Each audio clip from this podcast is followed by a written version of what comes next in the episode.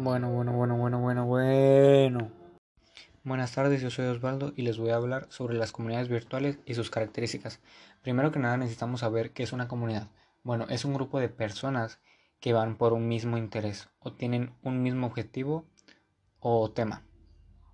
Prácticamente es un grupo formado por personas las cuales eh, comparten un mismo interés ¿Y por qué es que decimos de las comunidades virtuales? Bueno, las comunidades virtuales son un mismo grupo de personas, pero que ahora están organizados cibernéticamente, o sea, en línea, que se comunican eh, ya sea por páginas web, redes sociales, etc.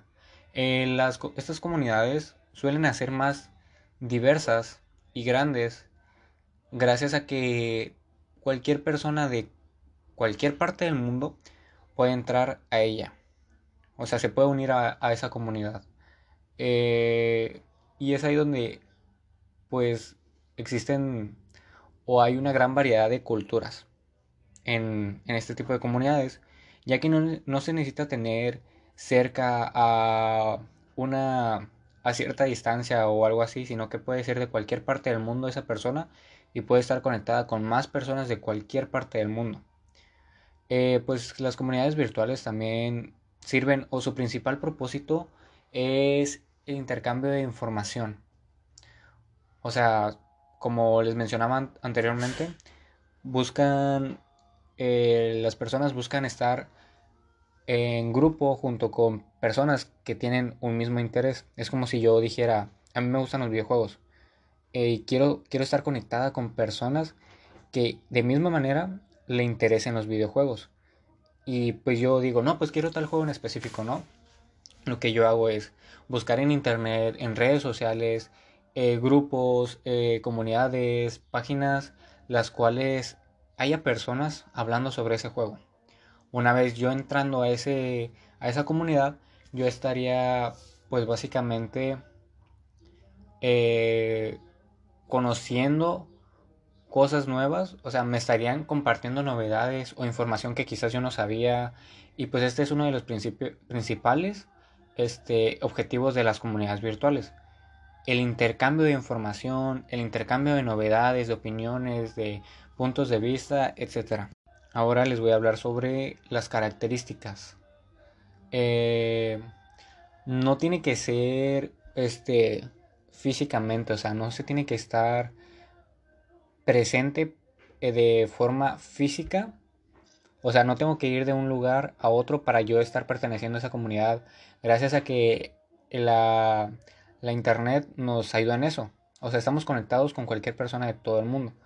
No, no se necesita estar presente físicamente para pertenecer a una comunidad. Podemos tener o incluso podemos tener hasta muchos mejores servicios que si tuviéramos eh, o estuviéramos presentes con las personas. Eh, también pues mm, puede, involucrar a personas de, distintos lugares como les mencionaba. Pueden provenir de distintos lugares o grupos sociales diferentes, etc.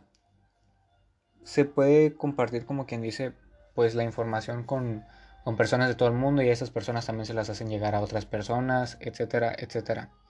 Unos ejemplos de las comunidades virtuales son, por ejemplo, eh, Twitter, ya que pues es una red que permite establecer eh, anuncios para leer, compartir, comentar este, con usuarios de todo el mundo. Hay comunidades de sociales, hay comunidades empresariales, etcétera, etcétera. Eh, también hay otra que, que pues es Wikipedia. Como sabemos, las personas pueden modificar la información de Wikipedia.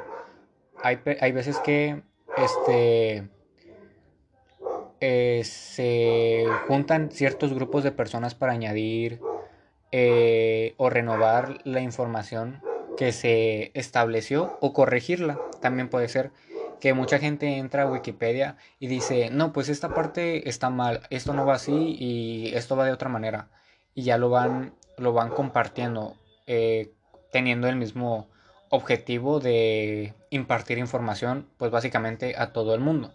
Otra también es Tinder que pues es una red social prácticamente que busca citas, ¿no? Es para personas o comunidades que, que buscan intereses como quien dice románticos.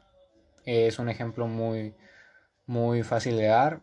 Eh, y también donde sí podemos encontrar sin fin de comunidades de juegos, deportes, cocina, eh, lecturas, este, etcétera, etcétera, es Facebook. Es donde más podemos encontrar la, a personas que, que pues puedan compartir el mismo interés que nosotros. Porque simplemente buscando este, ahí poniendo comunidad de cierta cosa, podemos encontrar a, a gente que le interese eso que nosotros queremos, queremos pertenecer también.